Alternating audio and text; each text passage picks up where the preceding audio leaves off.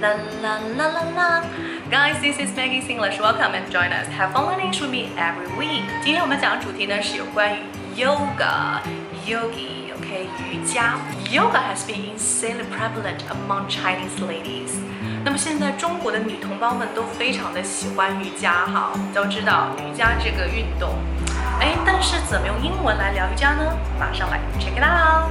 好，那如果做瑜伽呢？比如说我今天晚上我就要做瑜伽了。I'm going to play yoga tonight? That's not right. 嗯 you should say, I'm going to do yoga tonight. I'm going to do yoga tonight.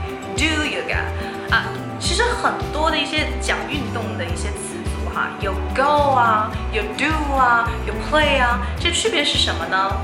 等到视频最后我再跟大家揭晓。Alright，好，那么有关于瑜伽，我们都知道做运动之前要做一些伸展的运动。My yoga teacher said I should start from stretching exercises. OK，如果你要做瑜伽的话，你要先伸展一下。OK，伸展一下你的各种肢体哈，叫做 stretching exercises。Stretch，stretch 这个词就表示伸展。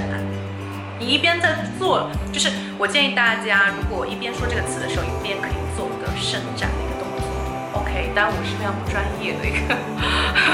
yogi 哈，我不算一个非常专业，I'm not professional。OK，好了，我们来看一下这个 stretch 的一个例句哈。It's a good idea to stretch before you do vigorous exercises.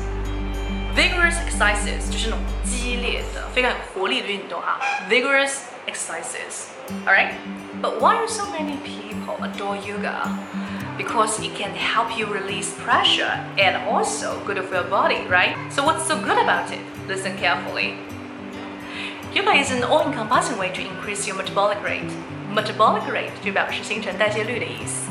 那么做运动很多都是要加速你的这个什么新陈代谢。Sometimes we heard from news that some athletes they had taken some pills to stimulate their metabolic rate， 就是有一些运动员 athletes 他们会吃一些药啊，然后增加他们的新陈代谢率啊，对他们的这个比赛成绩有好处啊。Take pills 就是吃药啊，吃药丸 take pills to stimulate their metabolic rate，增加他们新陈代谢率，增加刺激 stimulate stimulate。好，刚才提到了做瑜伽叫做 do yoga，那么什么样的一个运动跟 do 这个动词做一个搭配呢？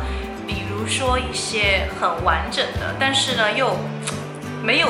就是那种竞赛类型的这样子的一些运动，单独的运动，比如说那种射箭啊，比如说那种太极呀，啊，或者说空手道啊，这些表达，我们来听一下这些词组：do tai chi，do tai chi，do gymnastics，do gymnastics，do ballet，do ballet，注意 Ballet ballet，ballet，它的这个 l 是比较大的一个口型哈。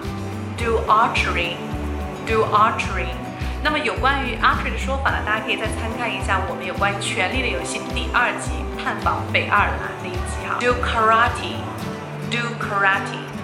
Alright, well that's pretty much about today, and I'd like to give you a task as usual. 那么有关于打高尔夫球的说法呢，是用 play 还是用 do 还是用 go 呢？ 请大家私信告诉我，我的微信是三三幺五幺五八零。Have fun learning with me every week. You can also give me a thumb up and share it to your friends, right? Alright, so see you, ciao. 也欢迎大家加入我们的口语学习群，跟我们一起玩正念口语哦。我的微信是三三幺五幺五八零。So always love you. And you can always tell me what you want to know about me, about English. If you have any questions, just comment below. Bye.